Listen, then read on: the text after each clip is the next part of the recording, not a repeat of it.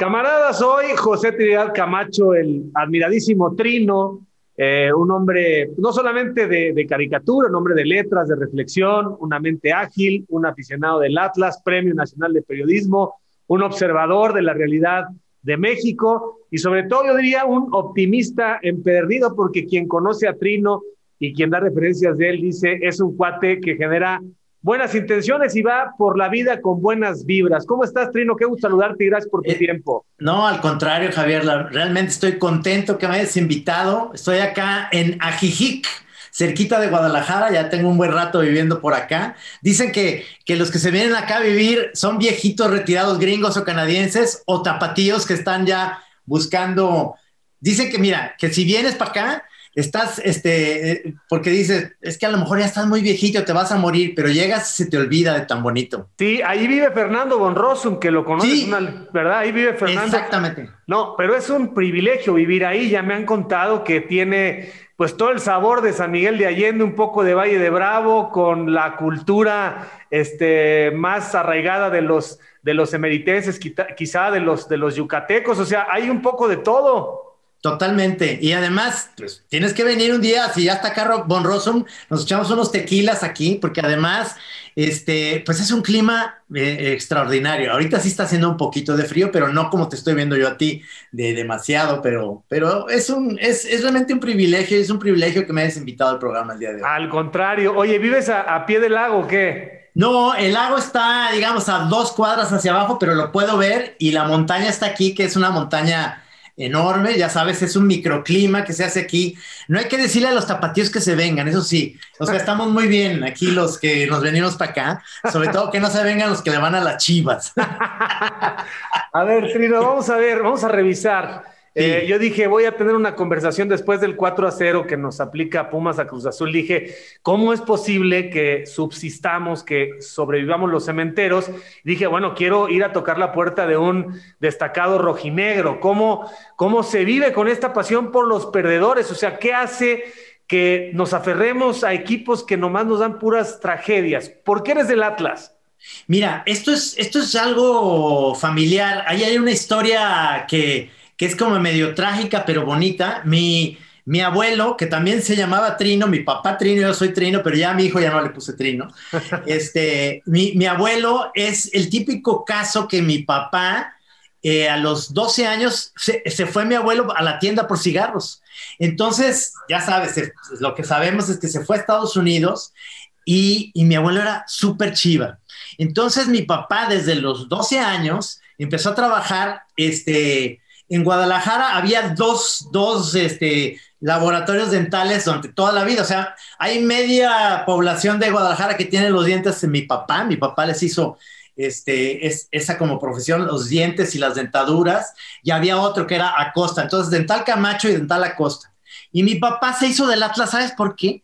Porque mi abuelo, pues los abandonó. Y entonces mi papá se puso a chambear y regresó, fíjate, mi abuelo, y era chiva entonces mi papá, por no irle a las chivas, por, por, digo, no terminó, fíjate que esas cosas bonitas, que no terminó odiando a su papá, ni, y mi abuela lo recibió otra vez, pero, pero mi papá dijo, yo me voy a hacer del Atlas. Entonces en la casa tengo otro hermano que es dentista. Yo, yo, respeto mucho a los dentistas, es la única profesión en la que te dan un título por ser torturador profesional y además te pagan. Pero se, gana bien, mira, eso sí, me decía mi papá, este, nunca te va a faltar dinero porque hay muchos chimuelos, etcétera. Y mi papá dijo, ustedes le van a ir al Atlas. Entonces a mí me tocó, yo tengo 59 años, a mí me tocó Chavarín, Berna, el Atlas de Abel Verónico, de Amaury da Silva, jugando los miércoles íbamos al estadio los miércoles, este, y entonces nos hizo, o sea, no había opción. Ahora, todos mis tíos de Totonilco el Alto, por parte de mi mamá, son chivas. Entonces, era esta cosa de que nos queremos mucho, por supuesto, pero siempre que pierde el Atlas. Ahora, hay una diferencia al Cruz Azul. El Cruz Azul sí fue campeón, además.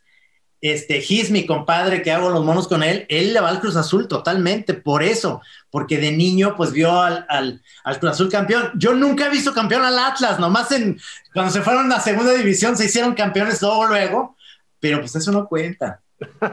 Oye, Pero además el equipo, el equipo de los burgueses es el Atlas, porque además dicen, se burlan mucho de los de Chivas que dicen que cuando estaban los dos en el Jalisco, que los de Chivas llegaban y veías el estacionamiento lleno de bicicletas y cuando jugaba el Atlas veías, veías el estacionamiento llenos de autos último modelo. Ya cambió eso desde que Vergara, que paz descanse, llegó este, pues se cambiaron a un estadio más bonito. Y la verdad es que el estadio está muy padre, el estadio de las Chivas. Yo nomás he ido a ver a Paul McCartney ahí, yo no he ido. no, sí, me invitó una vez Jorge Vergara, me invitó a ver Chivas Atlas al palco. Pero, pero realmente, eh, tú sabes, el Estadio Jalisco es una historia impresionante, es un estadio muy bonito, pero el de las Chivas, pues es ya cambiaron los roles, ahora los que tienen lana son las chivas, ¿no?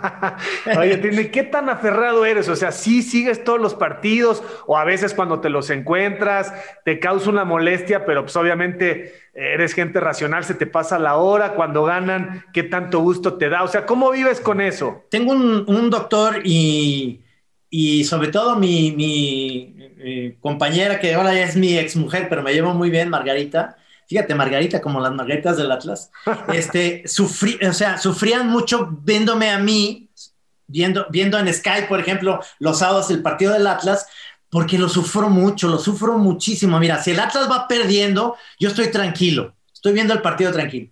Va ganando 1-0 y faltan 10 minutos y yo ya le apago, yo no quiero saber, ¿me entiendes? Yo me pongo muy mal, o sea, porque siempre al final los empatan o pierden y me pongo mal. Entonces he decidido no ver a Atlas en vivo. Claro que estoy al pendiente de Alejandro, mi hermano es el que me manda primero aquí en el celular. Si me manda mensajes que ganamos, si no dice nada, dije, ya valió. Y eso es, ese es un sufrimiento real. Me, me, cuesta mucho trabajo, sobre todo en los últimos años, ver a un Atlas que no ha repuntado. No hemos sido ese del 99 con la Volpe, que yo sí me emocioné muchísimo no me importó haber quedado en segundo lugar porque obviamente queremos ser campeones, pero ese Atlas fue, fue increíble con la Volpe. Ahora, el Atlas debe defender un estilo de juego para sus seguidores. El Atlas tiene que ser ofensivo, de ataque, alegre, con riesgos. Mira, mi papá eso decía cuando íbamos al estadio. Vamos a ir a ver al Atlas. Va a haber goles, aunque sea en contra, pero va a haber espectáculo. Y es verdad, o sea, siempre íbamos al estadio y entonces jugaba el Jalisco, ¿te acuerdas? Entonces quedaban este, 4-3 favor el Jalisco, pero era un partidazo con el Arapos Morales en el Jalisco, con este Chavarín, y eran partidos increíbles. Este, yo soy al estilo, pues, el, Pistache Torres o la Volpe o Menotti en este sentido de, yo sí creo que Bielsa hizo un Atlas competitivo y Bielsa hizo parte de la selección mexicana, es decir, que eran todos salidos del Atlas, ¿eh? O sea, hay renegados ahí como Osvaldo Sánchez que dice que, no, pero ahí creció en el Atlas. Benjamín Galindo, este, yo he platicado con él, es, es más Atlas que Chiva, pero pues ni modo, o sea, le tocó también estar ahí.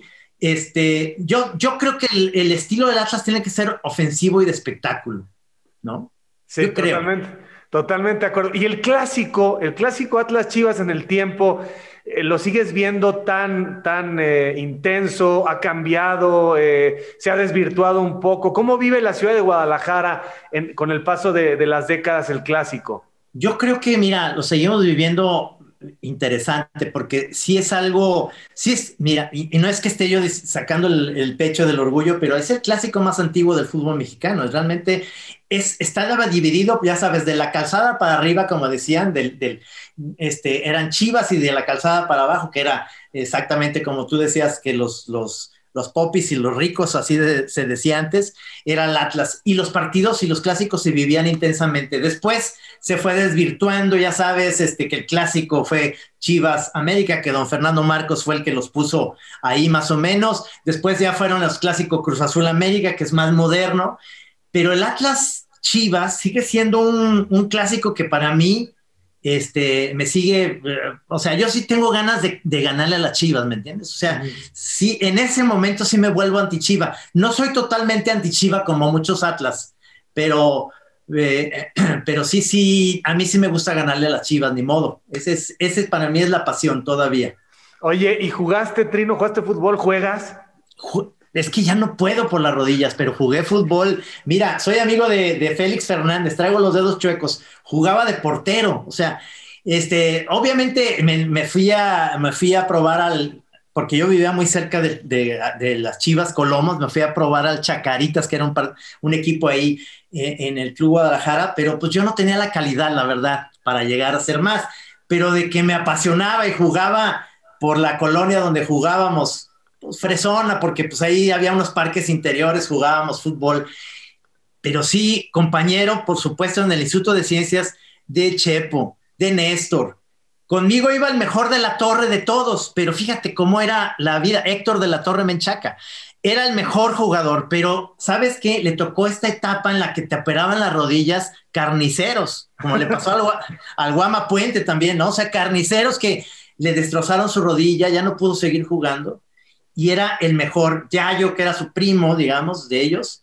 este, grandes jugadores. Y yo jugaba de portero y decía, hijo, va a tirar el chepo, no mames, me va pero unos, pero unos balazos de repente, pues y golazos nada más. Entonces me tocó esa generación, ¿sabes? De, de, jugadores, compañeros míos y, y, que jugaron el fútbol, pero pues yo no tenía ese nivel. Eran, eso sí, gritón, apasionado, peleonero, sí, pero pues era, era sacar, en vez de ir a terapia, pues era mi terapia ir a jugar fútbol y todavía lo seguía haciendo hasta hace, pues qué será, 10 años todavía, pero ya mis rodillas, ya no, ya, ya para qué me arriesgo. Y además, eso siempre me dicen, si juego de portero, mis manos es mi champa, entonces la última vez se me, se me torció este dedo y no podía dibujar, y entonces me decían, no, pues no hagas eso, mejor juega delantero, soy malísimo. Pero bueno, traes la pasión y traes eh, todo, todo el sabor de, de, esa gran plaza que ha sido siempre eh, Jalisco para el fútbol y esta gran familia. Sí, me dijo un día eh, Chepo, confirmando lo que tú dices, que Héctor era, era mejor que cualquiera de ellos, ¿no? Y también confirmado el Yayo. ¿Conociste al ingeniero de la Torre? Conocí al ingeniero de la Torre, por supuesto, un, un gran tipo, este, sensacional persona, sus hijos sensacionales. Los conozco digo, y los conocí por el Instituto de Ciencias, ¿no? Por los jesuitas. Yo soy totalmente jesuita. Yo, yo estudié con los jesuitas hasta que terminé mi carrera de comunicación en el ITESO, pero este, y ahí es donde me apasionaba jugar fútbol contra los de ingeniería, porque yo estaba en comunicación, ya sabes. En comunicación, pues puro pacheco, o sea, que nada, o sea, puro malo teníamos. no, podía yo tener un equipo competitivo, pero, pero sí, este, me gustaba, pues, eh, me apasionaba jugar en el ITESO también y seguir seguir eso porque, este, ¿qué te puedo decir? Eh, es una pasión, el fútbol para mí es lo máximo, este, de verdad, jugarlo era, era para mí lo mejor que podía pasarme en la semana, siempre esperaba que fuera sábado para ir a jugar fútbol, jugaba entre semana, por supuesto, y, este, y mira, te voy a decir algo, Gis, Gis tenía un nivel que era para jugar era para jugar en primera división. Gis lo entrenó, este, ¿te acuerdas de Troche, este entrenador de las Chivas? Pedro Troche, ¿no? Pedro Troche. Él, este, Gis estudió en el American School frente al, está, eh, frente al eh, club de las Chivas. Entonces Troche lo contrataron en el American School para que eh, este, entrenara equipos y Gis tenía un nivel de primera división, ¿eh? De verdad. De verdad. Oye, Trino, y Dime una cosa, dices que eras jesuita, los jesuitas siempre promueven mucho los deportes, ¿no? Ibas en una escuela solamente de hombres, ¿no? Cuando estábamos en, el, Instituto de Ciencias y estaba la otra que era el Cervantes Costa Rica, que era de maristas, yo me acuerdo que eh, tuve la fortuna de que éramos puros hombres en, la secundaria y de repente abrieron este, que las del Veracruz, que eran las más guapas, entraron al instituto. Entonces fue antes que el Cervantes. Entonces llegaba con mis amigos de Cervantes bien contentos, les decía, no hombre, cabros, ahora sí vamos a, ya hicieron mixto el instituto. Ah, sí, ya metieron nombres, decían los cabrones. Entonces, eh, realmente eh, jugábamos fútbol todo el día y los jesuitas tienen un gran sentido del humor y un gran sentido, ¿cómo te puedo decir? Ellos no, a diferencia de otras, eh, al menos en mi experiencia, eh, eran muy críticos hacia, hacia, hacia ellos mismos, hacia la religión, hacia todo, eran más abiertos, más open. Ya siempre les decían que son más, eran más comunistas, son más de izquierda, son más, todo lo que tú quieras, pero yo creo que yo de ahí tengo estos valores, que es, que es esto, que ser, hay que, hay que ayudar a la gente, hay que estar bien, no soy mocho, no, nunca, este, al final, siempre, eh, como dicen los jesuitas, los libros te van a ayudar a abrir tu mente y a, creer en miles de cosas y a ser más científico y a creer en otras cosas, ¿no? Pero, pero de todos modos, creo yo que nos, nos eh, crearon a todos con, con valores importantes, ¿no? O sea, veredeaste después, o sea, porque sí, efectivamente, eh, independientemente de que sean jesuitas, lasallistas o maristas, pues sí pretenden que uno toda la vida sea de un nivel de, creyente profundo, pero pues uno también va un poco desempolvándose y viendo cómo opera la institución, ¿no? Y ya cada quien va, va, va, se va soltando, ¿no? Totalmente. Y, y, muchos de los valores, mira, hasta ellos tenían, me, me daba mucha risa porque tenían un chiste que decían, este, eh, tú pones un bebé y entonces desde que nace, entonces le pones un balón de fútbol, le pones este, una mujer muy bonita y le pones una bolsa de dinero. Si se va por el balón, pues va a ser futbolista, si se va por, por la mujer va a ser mujeriego, si se va por la bolsa de dinero va a ser empresario, pero si se va por las tres va a ser jesuita.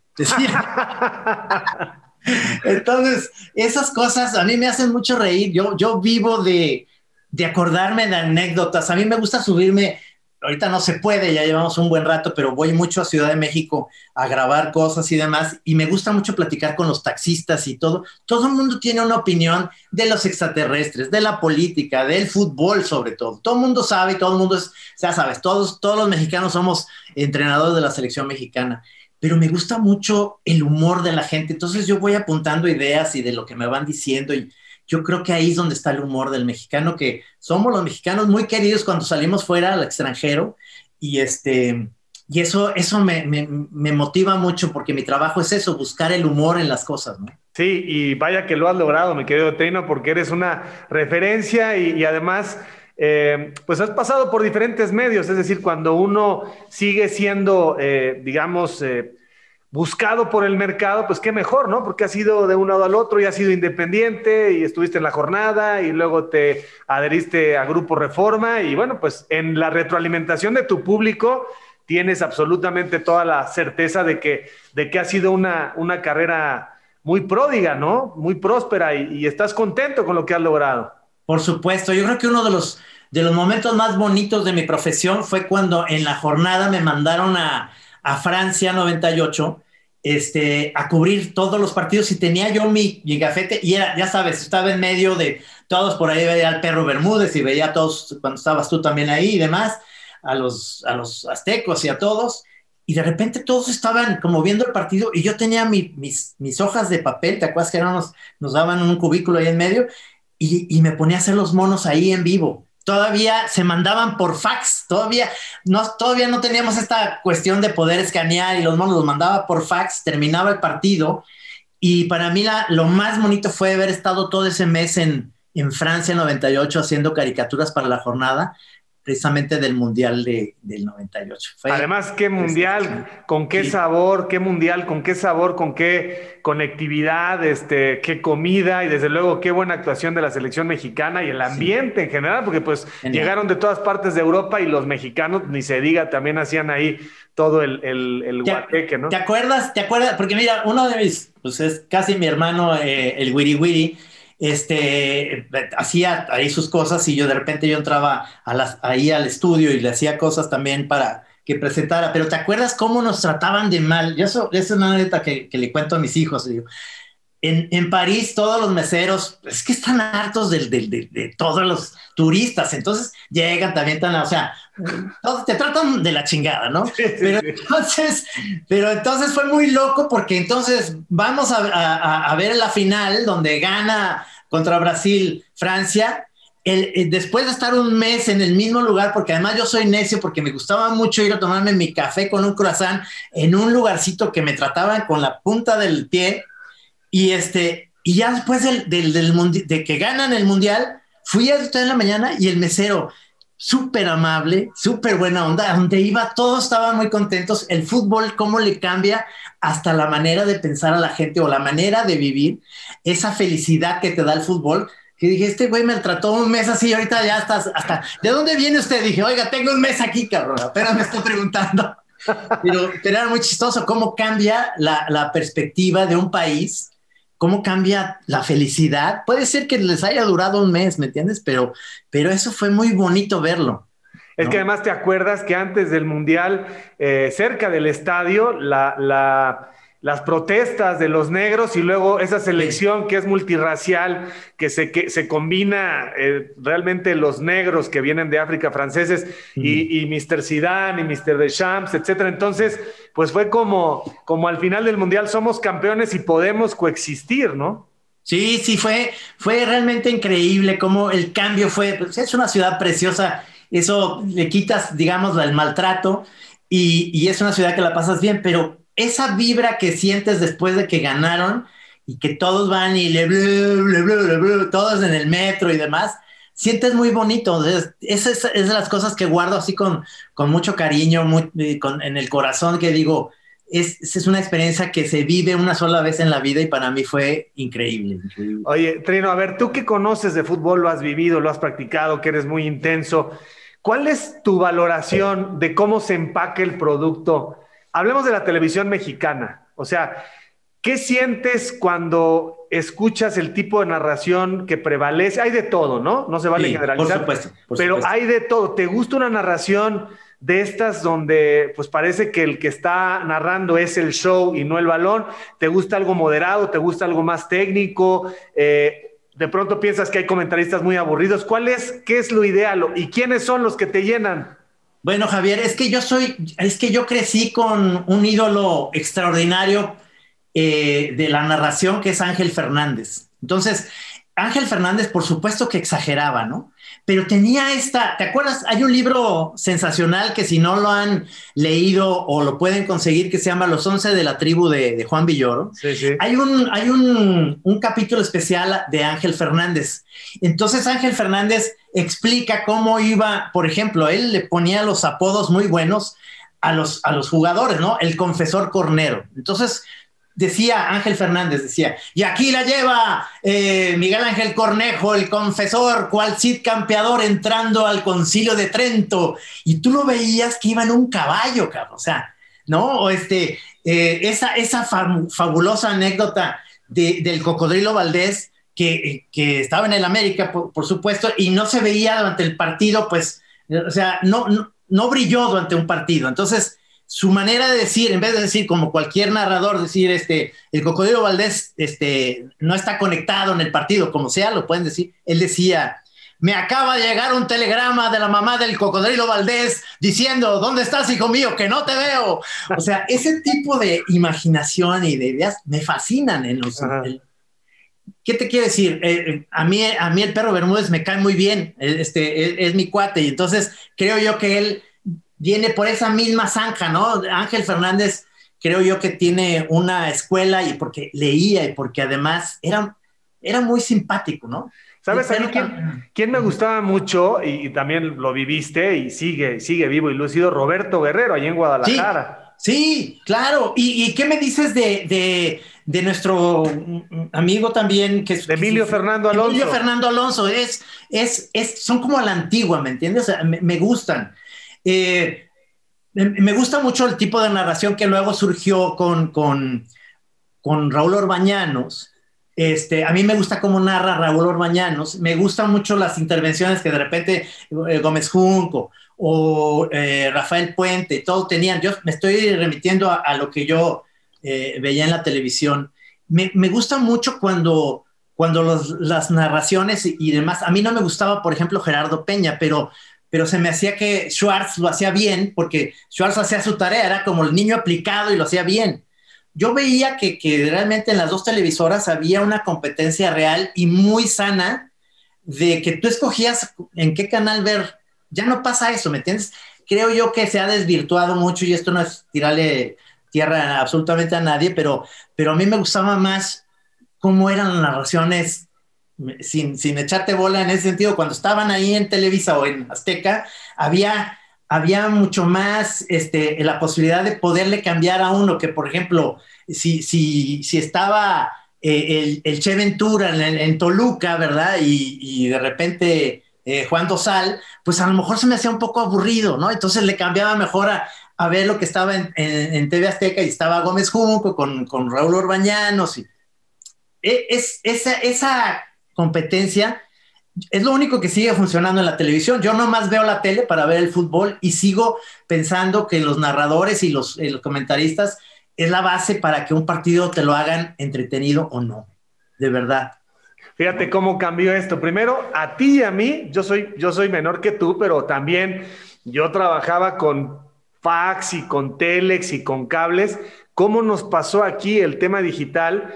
Y había que agarrarse, ¿no? Hubo que agarrarse y creo que ahí estamos, ¿no? Veo tus redes sociales, ya estamos más o menos entendiendo este mundo que seguramente te pasará como a mí, que llegan tus hijos y te dicen, hacen una cosa en dos botonazos y te dicen, eres un pendejo, ¿no? O sea, este, tienen un dedo, tienen un dedo ya para hacer todo, ¿verdad? O sea, Exacto. Le dices, explícame, cabrón, te explican y vas a tardar como dos años en ya aprenderte exactamente la ruta. Y este, bueno, nosotros tenemos otras habilidades, pero ¿Cómo ha cambiado eh, esto, la velocidad que hoy bien lo dices? O sea, ya no puedes consumir más que noticias y deportes en vivo, se volvió lo más preciado porque todo lo demás lo tienes al alcance del teléfono. Ya quieres ver una serie, no es cuando la televisora quiere o la plataforma, sino cuando tú quieres. Pero por eso Televisa y Azteca dijeron derechos de la selección, el Atlas, el América, el Cruz Azul, los Pumas, se repartieron ahí con todo porque esa es una parte que les da todavía gran participación de mercado como transmisores de contenidos, ¿no?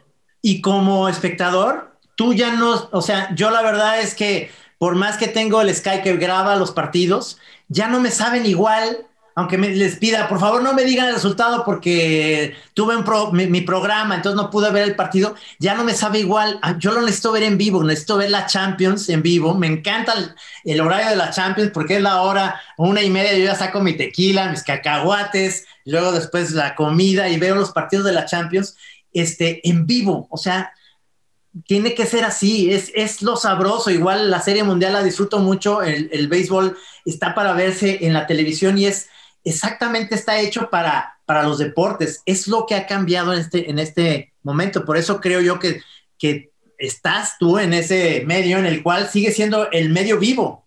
Ya, ya las series de las series de televisión a veces de repente ves las series de Netflix o de Amazon o donde sea son como novelas de Televisa, pero ya bien producidas, ¿no? Pero, pero, sigue siendo a la hora que tú quieras.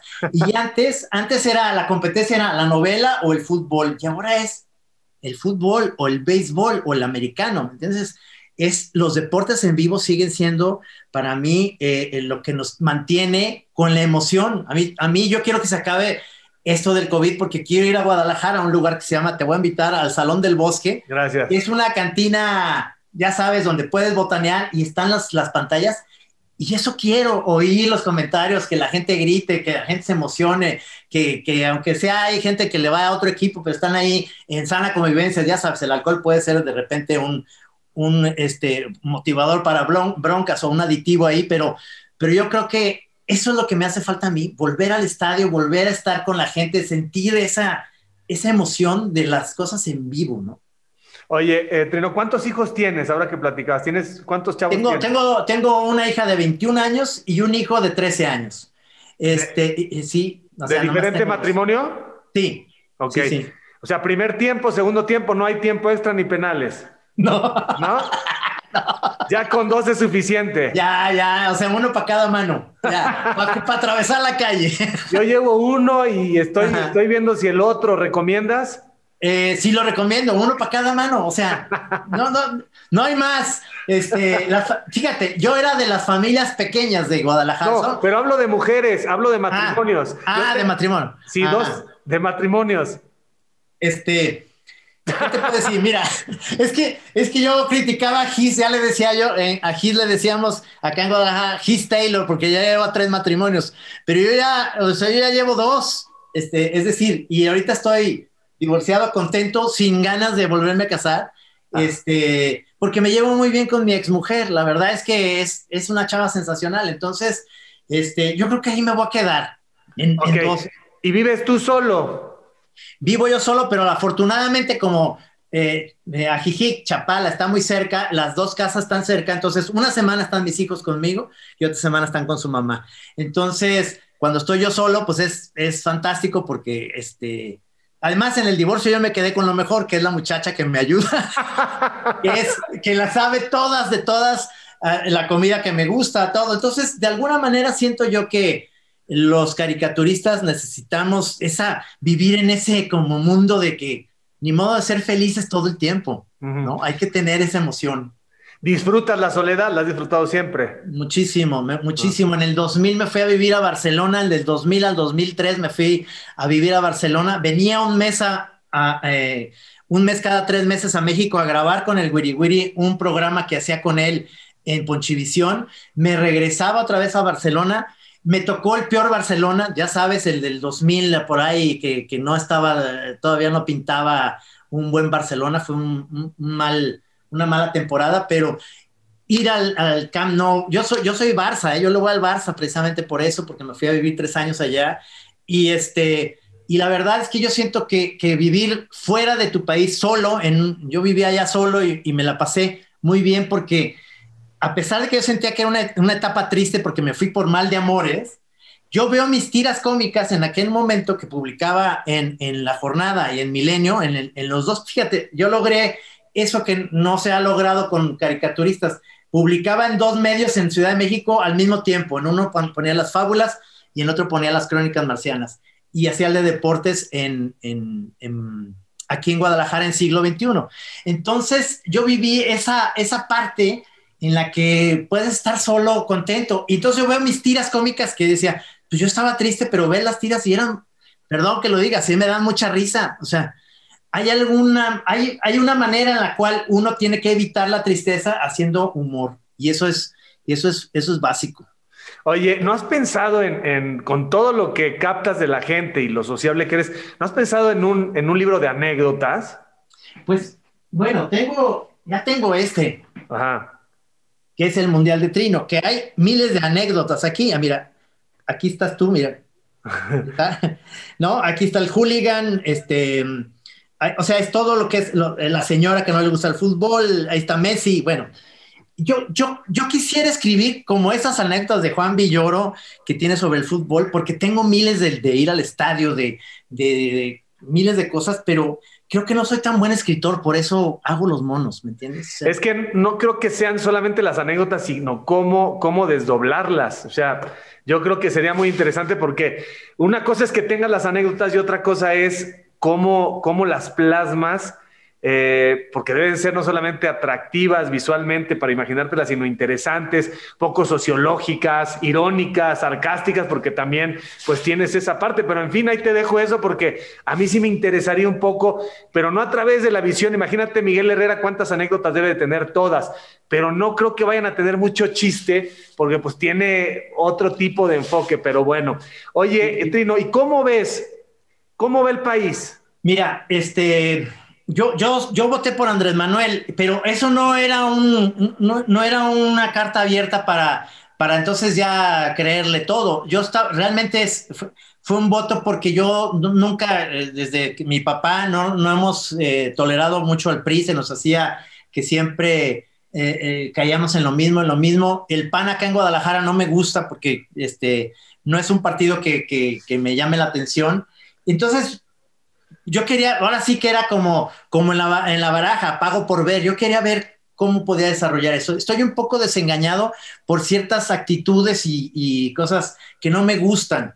Pero uno como caricaturista, lo único que tienes que hacer, y creo que para que tengas credibilidad en este, en este medio, es seguir criticando al poder. Es que el poder es el poder. Por más que, por más que seas amigo del, del presidente o de los, o de quien sea, este, mira, yo, yo al, final era, era amigo de Jorge Vergara y Jorge Vergara una vez me invitó a hacer un programa de radio eh, en donde yo fuera el conductor, pero era de las chivas. Pero él me dijo, este, ve al programa y habla mierda de las chivas. Lo que yo quiero es que creas polémica.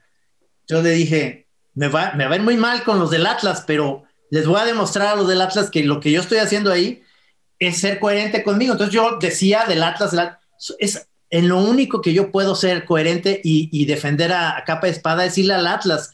De ahí más, yo no creo en los políticos, yo no voy a defender absolutamente a ningún político porque todos son iguales, finalmente. Yo no creo en esta idea este, de que tienes que apoyar a un líder. La gente tiene muchos intereses, yo soy muy desengañado, por eso no hago monos políticos, porque así soy de, intenso en el fútbol, imagínate en la política. Entonces prefiero Además, por una incapacidad, realmente no soy tan buen cartonista político, más bien soy cartonista social, que de repente en el Rey Chiquito puede haber temas políticos, sí, pero no soy buen caricaturista, eso es cierto. O sea, soy, por eso me digo monero, eso lo decía Rius, porque hago monitos. El caricaturista te dibuja perfectamente al personaje, pero en la política, el cartón de, de Antier, tú me vas a entender, de, de, de López Portillo, este, firmando, eh, eh, privatizando la banca, es un cartón que tuvo un éxito en el momento que salió al día siguiente, pero a la semana ya, ya no es, ya no tiene ese punch. Mm. En cambio, en el humor, en el humor cotidiano, en el humor de diario, de las personas, de la vida, de lo, por eso me gusta mucho lo que hago ahorita en el esto, que es como un humor que yo estoy pensando en que mi mamá vea esa tira y que vea y que, y que se ría, aunque no le guste el fútbol que cualquier persona que no le gusta el fútbol o el béisbol se ría porque lo que estoy contándote es algo, eh, y respeto mucho a los compañeros que hacen un humor eh, deportivo donde dibujas a la aguilita y dibujas al chivita y al zorrito. Este, yo, yo prefiero hacer el humor que sea como lo que vive el día a día cualquier persona, el árbitro, que se le olvide las tarjetas y la tarjeta de circulación venía a la tarjeta roja y, tiene que salir del estadio por la tarjeta para expulsar a un güey. Es decir, todo lo que está alrededor, el antidoping, este, las porras, este, los ídolos, eh, todo lo que puede ser chisteable que, que sea lo cotidiano, me gusta. Entonces, ese chiste puede ser, este, por eso el del mundial puede parecer que es del mundial, pero hay chistes aquí que, que siguen siendo, eh, ¿cómo te quiero decir? No, no son atemporales. Entonces te sigue riendo de lo mismo. Eso Oye, ¿y has visto eh, en varias décadas eh, cómo se comporta el, poder, cómo se comporta el gobierno? Has, has, sido censurado y qué tan riesgoso ves que de pronto se pongan mucho más rigoristas en, el tema de aceptar las críticas eh, en este gobierno? Fíjate, es, muy curioso, pero yo nunca, nunca he, tenido censura. Una de las cosas que nos decía Carlos Payán, director de la jornada, a Gise a mí, que se me hace sensacional, y eso yo creo que es, es algo que deberíamos de tener un editor en Twitter, porque, porque fíjate, eh, eh, tú como dueño del periódico, lo que le dices a un caricaturista, y él, nos decía, dice, ustedes nunca se autocensuren, aquí el que los va a censurar soy yo. Que es, que es, que es genial, porque, porque ¿qué haces con eso? Dices, pues va a haber alguien que está cuidando su medio, que es el, el periódico La Jornada en ese sentido, y cuando quisimos sacar chistes sobre Jesucristo en Semana Santa, pues nos dijeron, brother, pues no va a salir, o sea, ¿qué ganas quieren de chingar? No va a salir esa tira, y tienen razón pero como tú nos dijiste que no nos sí, sí, pero pues esa no va a salir. Y de repente hacíamos unas que sí salían y luego el lunes nos llamaba a regañarnos, oigan, se les pasó la mano, pero ya salió publicada. Entonces fuimos ensanchando, digamos, esa censura cada vez más, cada vez más. Pero la única vez que he tenido yo miedo por un cartón, y te lo voy a decir con toda sinceridad, no ha sido por una idea política, porque los políticos son cínicos. O sea, hay políticos que, yo me acuerdo que, a Jorge Castañeda le hicieron un, chiste cuando estaba de, ya sabes, era el, de Relaciones Exteriores. Era un chiste donde decía prácticamente que él era un mamón, ¿no? Eran los extraterrestres, llegaban, nos agarraban a todos de esclavos, pero todos iban todos íbamos como tristes, pero había uno que iba súper contento. Y tú dices, ¿por qué vas tan contento? Dice, es que este, todo está mejor, está mejor irnos a que nos, de esclavos que trabajar con Jorge Castañeda. Y al otro día me hablaron de la oficina de Jorge Castañeda. Hoy el licenciado, el güero Castañeda, le gustaría que le regalara el cartón. Hay, hay políticos que dicen, es que este fulanito de tal, el tal, es, es, un ladrón, es un ratero. Sí, de la oficina del licenciado, del, eh, del presidente municipal, pues que si nos regala, son cínicos, porque lo que ellos quieren es el, la caricatura, ¿me entiendes?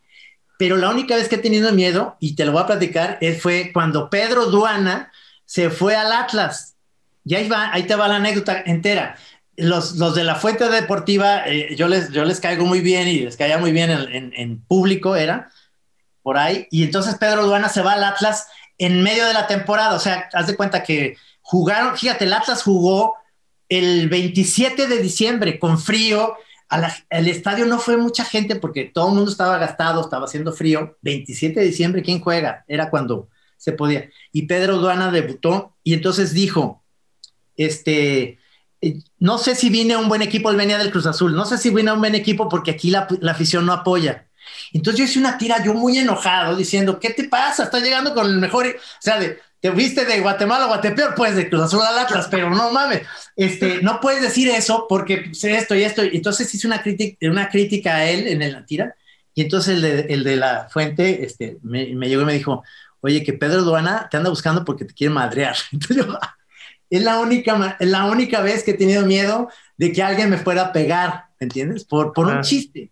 De ahí en más, nunca a, pesar de que te digo que la censura que si era este, necesaria en la jornada por estos temas religiosos, que sigue siendo esto muy actual. En, la prensa, ya, yo le agregaría otro más, pero eran tres.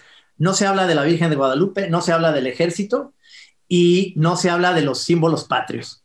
Ya se puede hablar de los símbolos patrios, de la, de la Virgen no, porque mis tías de Atoto me van a regañar. Y del ejército, pues qué miedo. Pero yo le agregaría otra cosa. No hables del narco. O sea, ni hagas chistes del narco, porque no tiene sentido el humor. Entonces, sabiendo eso, yo no hago humor en ese sentido. Para, eh, eh, cuido mucho eso, pero, pero en lo otro, en lo que es pues echar carrilla, si, si hoy saqué un chiste tirándole a Arjona, pobrecito Arjona, ni lo conozco, pero es como un, este, de repente tienes eh, ciertos eh, gentes que puedes echarle carrilla y la gente se tiene que aguantar, pero, pero yo sí creo en esta, en esta cosa de que tenemos que hablar del presidente, tenemos que criticarlo, esa es su función, el, el cheque en blanco no se lo dimos para tener que estar diciendo que todo es sobre Rosas. Y entonces estoy un poco decepcionado con este gobierno porque cómo sigue ahí Bartlett, cómo siguen ahí ciertos eh, nombres de priistas antiguos, todo me suena raro, pero uno como caricaturista tienes que seguir, tienes que seguir haciendo humor y burlándote de eso y esa es nuestra función, ¿no? Yo no soy político, pero, pero es lo que te digo, este, los que no tienen sentido del humor son los que luego te quieren pegar.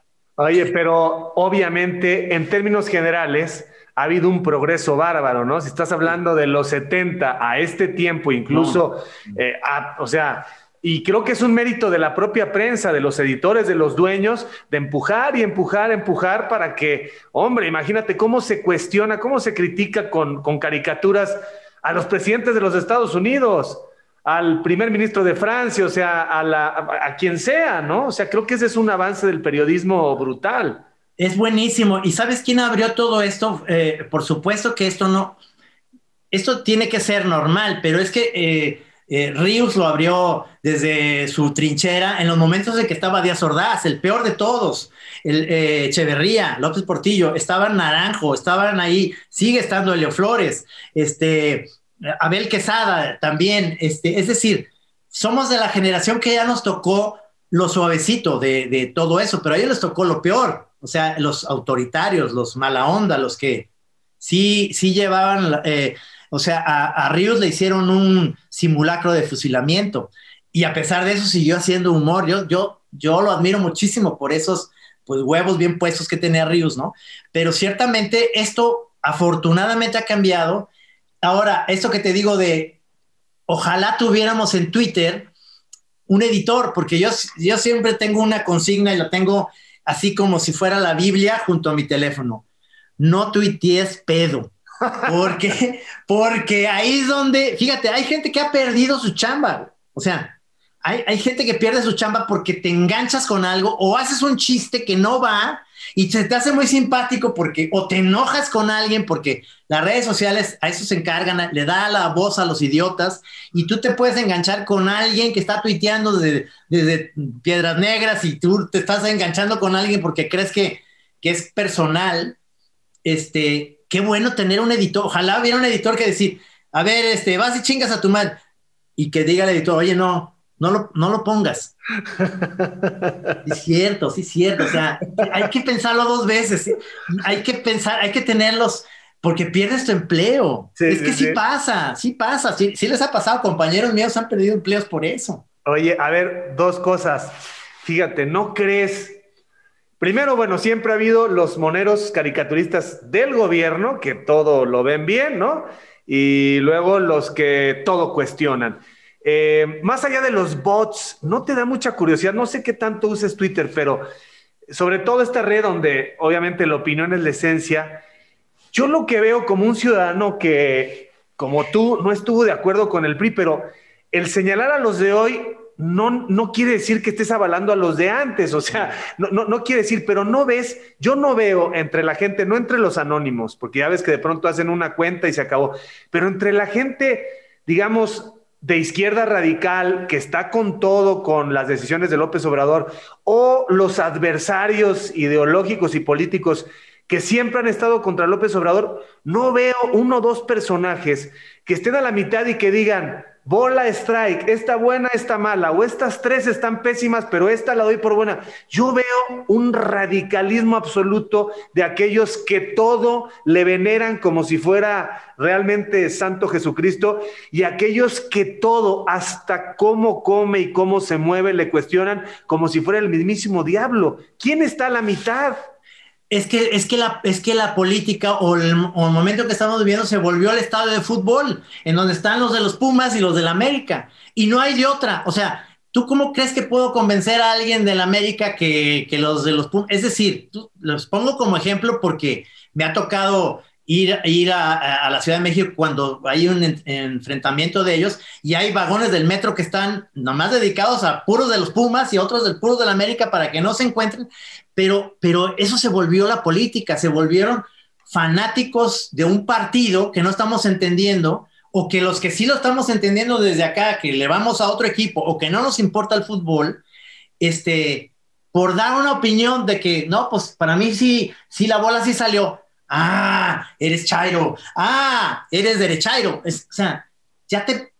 Y esto es, esto es, esto de polarizar es muy cómodo para los políticos porque, porque en realidad nos estamos peleando por ellos, ¿me entiendes? Y yo lo que creo es que debemos de, dar dos pasitos para atrás a la sensatez y decir, hay cosas buenas y malas y hay que señalarlas. Y, y sí lo, así lo veo como tú lo dices, es muy claro. O sea, todo el mundo ve que lo que diga López Obrador todo está mal y todo el mundo veo a los que López Obrador todo es genial lo que hace. No se puede. O sea, tienes que ser, tienes que agarrar tu centro y dar, como digo yo, dos pasitos para atrás y ver así el toro, el toro, eh, como decían antes, desde la barrera y ver desde ahí y tener una opinión. Pero es muy difícil, Javier. Ahorita las redes sociales se volvieron un, un, una arena coliseo. O sea, es, otro de los deportes que me gustaban de chavito, la lucha libre. Este, es, es eso, es decir, o los técnicos o los rudos, no hay más. Y, y, no hay, o sea, no hay medias tintas, todo es blanco, es negro, y eso me, me parece muy peligroso para, para, una democracia, para un país o para, uh, para una comunidad, o sea, para una comunidad en donde vivimos todos. Yo, yo todo lo veo en chiquito, yo digo, el presidente de mi colonia, este, eh, puede ser cuestionado porque yo veo que la basura no la están pasando a recoger, pues no, o sea, por favor, hazlo. Es igual, es un micro, pero entonces tú le dices eso y se ha polarizado tanto que dicen, tú eres de los de la otra planilla que quieren que, que se vaya el presidente porque estaban robando. Ay, cabrón, ya todo se hizo, ¿sabes? Se hizo esta onda, ¿eres derechairo o eres chairo? Puta. No, no, Rino, ha sido, ha sido un placer. Estamos otra hora para conocer más de tus pasiones. Veo que tienes discos allá atrás, CDs, ¿verdad? Tengo, soy de los que todavía colecciona CDs. Tengo viniles de cuando estaba chavo. Tengo yo también, yo también. Y que no nos critiquen, aunque nos digan ya no chavorrucos, sino rucorrucos, porque como quiera que sea, yo le digo a mis chavos también, les demuestro que pones el CD y se oye mejor que la música que bajas de Spotify y lo que quieras. Ellos me dicen que no y dicen, mira, no es cierto, mira esta pinche página que dice que es igual, se oyen distinto, pero además, aunque, aunque no se oigan distinto, a mí vale madre porque yo quiero ponerlo ahí. No, no claro, eso es, eso es, es, algo que se ha perdido muchísimo. ¿eh? Eso y muchas cosas más, pero obviamente... Eh, tenemos que un día que hablar de música porque soy un melómano, pero ya sabes. ¿Pero qué? ¿Rock progresivo o qué? Todo. Es ah. que todo excepto el reggaetón. Okay. Este, y la banda, Ajá. este, todo, todo. Yo soy, ¿qué te puedo decir? Yo oigo a Fred Astaire, como puedo escuchar a Night Inch Nails, o sea, puedo ir a los punks y puedo, todo me gusta, la buena música me gusta, es decir, ya. como ya. todo. Ya, ya, el jazz, obviamente, ¿no? La música clásica.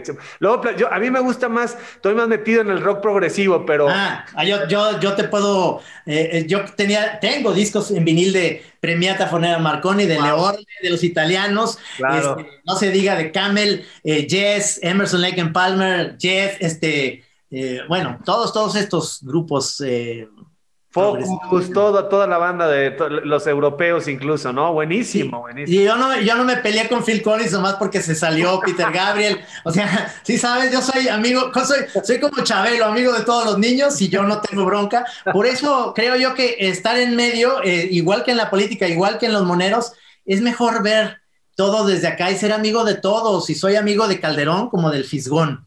Y considero que son buenísimos, pero radicales los dos. Y uno está en medio pero a los dos puedo yo entablar diálogo y plática y eso debe ser. Ahorita ya pareciera que, que estás de un lado y otro, ya eres malo, ¿me entiendes? Por cualquier cosa. Bueno, ya platicaremos. Te agradezco mucho. Queda esa apuesta, ¿eh? Quedamos, apostamos en Twitter que la próxima, bueno, quedamos que el próximo partido Atlas Cruz Azul, ¿qué apostamos? Que me dijiste que el mejor tequila es de Jalisco, ¿cuál es?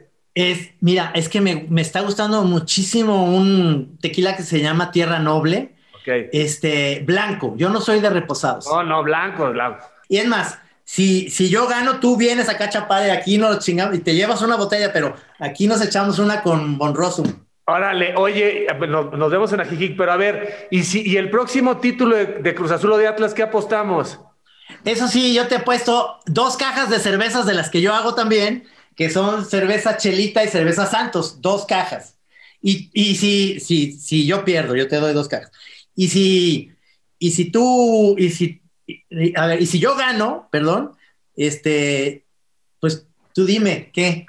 Pero un campeonato de Cruz Azul de Atlas merece un camión, cabrón, merece un camión de tequila. O sea, estamos apostando una caja para el próximo partido de liga. Vamos a apostar un camión, vamos a apostar 12 cajas de tequila cuando gane Cruz Azul o gane Atlas un título, el otro paga 12 cajas. ¿Va? Ya está, ya está. La gente se está riendo de nosotros ahorita mismo viendo esto. No, no, y si no que las cobren nuestros hijos o nuestros nietos, pero queda aquí. que Loco Valdés y Corona se aventaron esas apuestas. Ahí quedan 12 cajas de tequila para el campeonato de Cruz Azul del Atlas. Ya está. Trino, muchísimas gracias. Tus redes sociales, recuérdalas, por favor. En todas soy Trino Monero. Trino Monero, ahí me encuentran. No Moreno, ¿eh? Trino Monero, porque luego pues, se, se confunden. Ha sido un, privilegio y un placer, bro. Te agradezco muchísimo y en el camino andamos con, con nuestros equipos que no nos dan más que tristezas. mucha suerte y buen, buen 2021 para ti. Gracias. Trino. Muchas gracias por tu tiempo. Estamos en el camino. Así que, camaradas, por favor, no dejen de seguirme a través de todas mis redes, de suscribirse a mi canal, dale a la campanita, dale like. No te olvides de dejarme tus comentarios. Yo mismo estaré respondiendo. Cambio y fuera, camaradas.